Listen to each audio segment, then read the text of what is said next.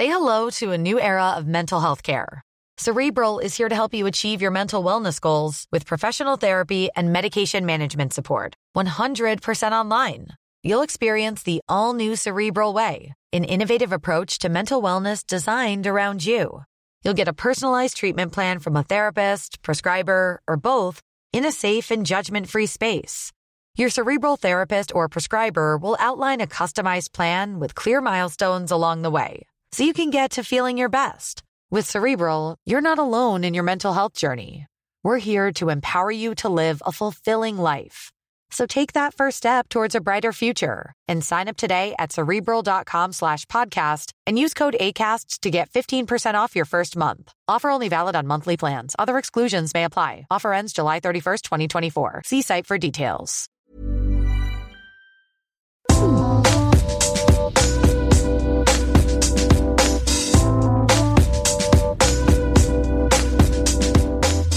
C'est Queen Camille. Salut, c'est le docteur Berlinlot. Bienvenue dans Coucou le cul, le podcast sexo de Mademoiselle. Ici, on discute ensemble de toutes les questions qui vous turlupinent. C'est vous, auditrices et auditeurs, qui faites ce podcast. Alors envoyez-nous vos questions par mail avec pour objet Coucou le cul à queencamille@mademoiselle.com.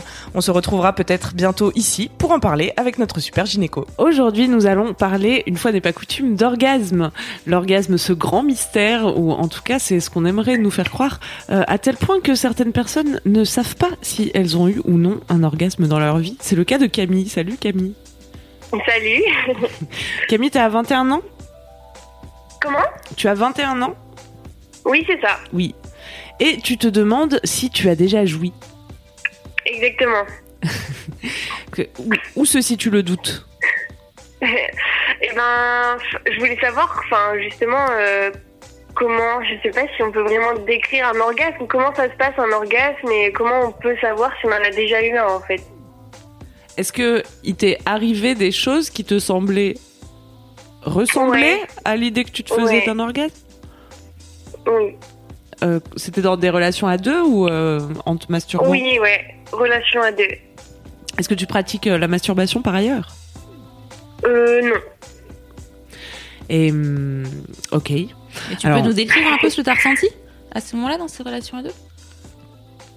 Euh, je, je, je sais pas trop comment expliquer en fait, mais euh, je, sais- je, je compare ça comme si j'avais lâché, enfin un peu lâché prise, j'étais détendue et tout ça, mais euh, je, je, sais, je sais vraiment pas comment l'expliquer en fait. Est-ce qu'on peut, on peut expliquer euh, un peu le fonctionnement de l'orgasme? On l'a déjà fait dans d'autres euh, épisodes. Là, je laisse euh, Docteur Berlingo nous décrire ça car elle le fait très bien. Alors, je. Euh, un orgasme. Euh, ce qu'on appelle le plus souvent euh, l'orgasme. Quand je dis le plus souvent, c'est parce que faut quand même pas oublier que toutes. Là, là, je vais parler de l'orgasme féminin, du coup, mais que toutes les femmes sont différentes et toutes les femmes peuvent jouir de manière différente. Donc, c'est pas du tout une règle à suivre et c'est pas la parole d'évangile ce que je vais raconter. Mais le, le plus souvent, la plupart des femmes, ce qu'elles décrivent, c'est une montée du désir, une montée du plaisir euh, progressif euh, sur euh, une enfin voilà, sur des, choses qui sont des, des choses qui les excitent de soit un partenaire, soit toute seule, soit une idée, enfin bon bref.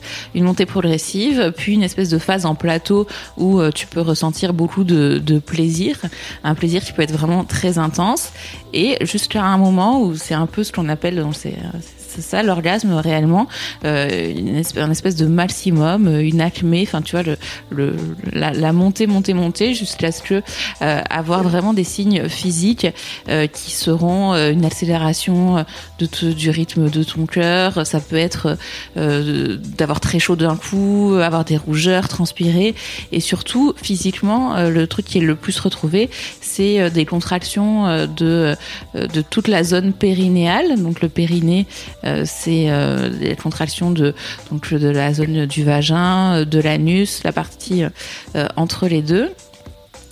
Et, euh, et ça peut, enfin, il y a des femmes aussi qui ressentent des, des, des contractions comme ça dans, sur l'ensemble du corps, euh, donc jusqu'à atteindre une jouissance maximum, et puis après une redescente, euh, ou une espèce de sensation euh, de bien-être euh, et de résolution un petit peu, enfin, tu vois, d'un truc qui a été très intense, quoi. L'orgasme peut être suivi par ce qu'on appelle une période réfractaire, qui est une période en fait où, où on peut pas trop les toucher ça peut être toucher l'ensemble du corps ou toucher que les parties sexuelles, euh, mais que c'est désagréable en fait. Et après, ça passe, euh, ça passe. Il faut savoir que ça, c'est un truc très général. Après, il y, a des, y en a qui euh, diront qu'elles peuvent être multi-orgasmiques, c'est-à-dire avoir plusieurs orgasmes pendant le même rapport sexuel d'autres qui au contraire ressentent énormément de plaisir euh, mais euh, ne vont pas réellement jusqu'à l'orgasme. Enfin tu vois restent un peu dans cette phase en plateau euh, et pour la plupart des rapports sexuels mais que exceptionnellement de temps en temps elles ressentent vraiment cette espèce de, lâcher prise complet et de, de détente qu'il y a après mais qu'elles ne le ressentent pas de manière systématique. Il faut savoir que la plupart des femmes quand même décrivent leur premier orgasme vers l'âge de 30-35 ans peut-être pas la plupart, je suis un peu. Il n'y a pas de vraie statistique là-dessus, en fait. Hein, oui. Euh, mais, euh, mais en tout cas, c'est des choses qui euh, décrites de manière assez fréquente. c'est que les, les les femmes euh, parce que tu peux enfin parce que y a, y a, le plaisir euh, prend plein de formes différentes. Après est-ce que c'est jouir différemment? Enfin tu vois? Est-ce que parce que les premiers rapports sexuels tu peux sans avoir même si t'as pas réellement ce qu'on appelle un orgasme en même temps t'as ce côté vraiment découverte et des sensations aussi que t'as enfin tu vois il y a des sensations que tu peux avoir à 16 ans que tu n'auras plus finalement à 30 ou 35 parce que mmh. ton corps enfin ta sensibilité change aussi ton corps aussi tes partenaires aussi tes pratiques aussi. Enfin bref, tout ça pour dire que c'est quand même une construction globalement euh, euh, socio-psychologique, on va dire, euh, mais de toute une vie. Enfin, tu vois, qui peut se manifester de manière très différente à 15 ans, qu'à 30 ans, qu'à 40 ou 50 ou 60 ou 80. Alors, je suis d'accord que du coup, toutes les femmes sont différentes et doivent pas l'expérimenter de la même manière. Moi, je prends souvent l'exemple de l'éternuement pour parler d'orgasme parce que je trouve que c'est le, que le truc le plus caractéristique. En tout cas, si je, si, je, si par exemple quelqu'un m'appelait dans Coucou le cul en me disant je ne sais pas si j'ai déjà eu un orgasme, euh, comment lui, comment caractériser ce truc-là Je trouve que c'est vraiment cette idée de la tension qui s'accumule comme quand tu sens euh, un, éternuement monter, tu vois. Euh, mhm.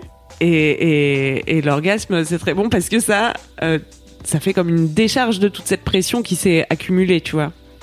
Ouais. Comme quand tu éternues et tu es content. Hein. Quand tu rates ton, ton éternuement, t'es frustré. Oui. Tu vois Je trouve que ça, c'est assez caractéristique. Et du coup, moi, ça me paraît assez. Euh, enfin, j'ai du mal à, à voir comment on peut ne pas savoir qu'on a eu un orgasme parce que parce que du coup, euh, tu vois, ce déroulé des événements, il est identifiable à mon sens. Après, j'ai reçu des mails de filles euh, qui avaient déjà joui, mais qui pendant très longtemps en avaient douté parce qu'en fait, on leur avait vendu l'orgasme comme un feu d'artifice incroyable. Elles s'attendaient à avoir des cascades euh, d'eau pailletée. Je pense que c'est mon cas du coup. Ouais. Et c'est, c'est vrai qu'il y a ça comme vraiment quelque chose d'exceptionnel et tout ça. Et du coup, je pensais, enfin je pense que du coup, euh, d'après vos descriptions, je pense que j'en ai déjà eu en fait, j'ai déjà joui, mais euh, on vend vraiment ça comme euh, quelque chose d'exceptionnel et du coup, moi je m'attendais vraiment à quelque chose d'exceptionnel en fait. Ouais, je crois qu'il y, y, a beaucoup d'idées reçues et que la plupart du temps dans la pop culture on nous le survend beaucoup, mais euh, faut dire aussi que tous les orgasmes sont différents et, et tous ne se valent pas et qu'il peut y avoir des orgasmes incroyables et exceptionnels où mm. tu vois des, des, des cascades pailletées, mais tu entends la la cinquième symphonie, plus rien n'existe, etc. Euh, mais il y a aussi des orgasmes un peu bidons, tu vois, un peu vite fait. Quand tu te masturbes en deux minutes, ben c'est pas la folie, quoi, mais c'est quand même un, orgasme. C'est un petit éternuement. Ouais. C'est un petit, un petit gros éternuement. euh, oui, et après il y a vraiment cette idée de la euh, recherche et du fait que tout au long de ta vie, euh, selon euh, ouais, selon le partenaire, selon ton cœur et tout, y a, ça va changer et les et les sensations vont changer de fait, enfin forcément, tu vois. Et, c'est peut-être aussi pour ça qu'il y a des femmes qui décrivent leur premier orgasme à 30 ou 35 ans. Peut-être que finalement, elles l'ont pas eu à 35 ans, qu'elles l'ont eu à 18. Mais euh, ce qu'on appelle l'orgasme de manière un peu... euh, Enfin, tu vois ce que je viens de te décrire, là, la montée... euh, le plateau, la- la- la- l'explosion, la descente. Euh, en fait, euh, tu peux l'avoir à différents niveaux et peut-être qu'elle avait eu euh, plus tôt et qu'en fait, à 35 ans, elles ont passé à un nouveau stade euh, qui euh, allait plus loin. euh, et qui était encore meilleur et, euh, et voilà enfin tu- ça, n'empêche pas l'orgasme d'avoir ex- existé avant. C'est vrai qu'il y a et puis c'est plus compliqué pour les femmes parce qu'il y a cette idée chez les hommes qui a enfin cette idée que tout le monde a euh, que les hommes euh, bah ils éjaculent ils ont un orgasme. Alors que déjà c'est pas si vrai que ça. Enfin maintenant c'est de plus en plus décrit hein, que euh, les hommes peuvent éjaculer sans réellement jouir que euh, ils peuvent jouir sans réellement éjaculer. Donc tu vois tout ça après c'est c'est mettre des mots. Tu vois est-ce qu'il faut vraiment se dire j'ai eu un orgasme pour euh, être heureuse de la manière que il faut être une femme fontaine pour être une femme épanouie. Euh, non je, je pense pas du Non, tout. enfin tu vois il faut être euh, à l'aise avec son corps à l'aise avec le corps de son partenaire euh, épanoui dans sa sexualité euh, passer des bons moments passer des moments agréables. Euh, et, et, et la jouissance, elle peut prendre plein de formes différentes et aussi être être très dépendante de tout ce qu'il y a autour de toi. Et quand je dis autour, enfin c'est pas que dans le sexuel, enfin tu vois aussi de ta vie euh, à un instant T, euh, de ton état de stress, de ton état de fatigue, de ton couple, euh, de tes examens ou pas, de tes parents qui avec qui ça se passe plus, plus ou moins bien, enfin tu vois de plein plein de choses en fait. Enfin, la sexualité c'est juste un, une partie de la vie comme une autre en fait. Enfin c'est et du coup, euh, évidemment, euh, que tout ce qui se passe dans ta vie peut avoir des répercussions sur ta sexualité et vice versa. Donc d'après ces explications, des- tu as eu des expériences qui semblent correspondre aux descriptions. Oui, juste nommées. ouais. Et euh, du coup, est-ce que c'était décevant pour toi? Euh, bah non, pas forcément, du coup, non, du tout.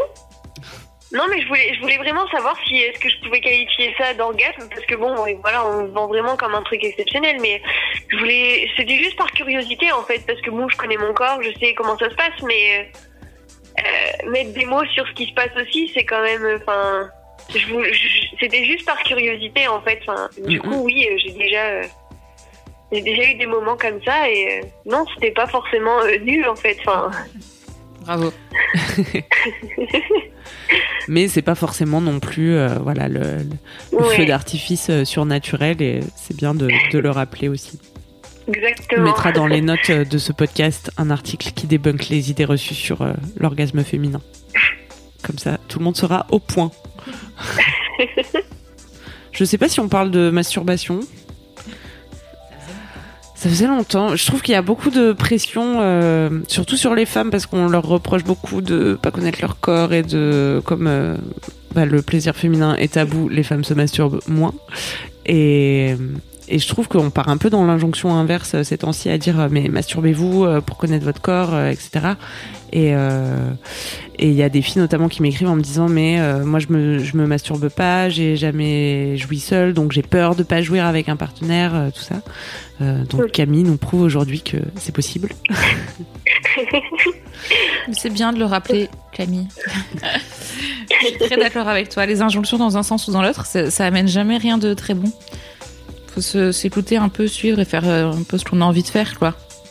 Au moment où on a envie de le faire. Parce qu'encore une fois, ça change. Exactement. Et Camille, tu viens de nous dire, moi, je connais mon corps et euh, pourtant, c'est pas quelque chose que tu pratiques euh, au quotidien, la masturbation. voilà, exactement. Donc, t'as dû avoir quand même des partenaires cool et patients pour apprendre à deux. Oh, bah oui, j'en ai eu qu'un seul. C'est le même depuis toujours, mais oui. Eh ben, c'est parfait. Bah, l'air- garde-le encore un petit peu. On t'embrasse, Camille. On te souhaite une bonne euh, continuation avec ton ouais, chéri. merci, à vous aussi. Salut. À bientôt. À bientôt, bisous. Bisous, bye. C'est la fin de Coucou le cul. Merci de nous avoir écoutés. Si vous avez aimé, parlez-en autour de vous. Partagez avec vos amis. Ça lancera peut-être des discussions intéressantes. Pour participer, envoyez votre question à queencamille@mademoiselle.com. Suivez-moi sur ma chaîne YouTube Queen Camille ou sur mon Instagram Queen Camille avec un K. Vous pouvez suivre le docteur Berlingo sur Twitter, Laura Berlingo. Si vous avez aimé ce podcast, mettez 5 étoiles sur iTunes et suivez-nous sur votre appli de podcast préféré. On se retrouve vendredi prochain. D'ici là, aimez-vous les uns les autres. Et surtout, aimez-vous vous.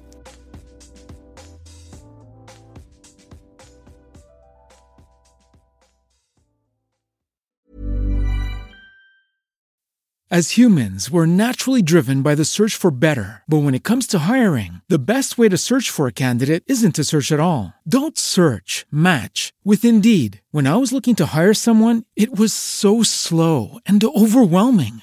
I wish I had used Indeed. If you need to hire, you need Indeed. Indeed is your matching and hiring platform with over 350 million global monthly visitors, according to Indeed data, and a matching engine that helps you find quality candidates fast. Ditch the busy work. Use Indeed for scheduling, screening, and messaging so you can connect with candidates faster. And Indeed doesn't just help you hire faster. 93% of employers agree Indeed delivers the highest quality matches compared to other job sites, according to a recent Indeed survey. And listeners of this show will get a $75 sponsored job credit to get your jobs more visibility at Indeed.com slash podcast. That's Indeed.com slash podcast. Terms and conditions apply.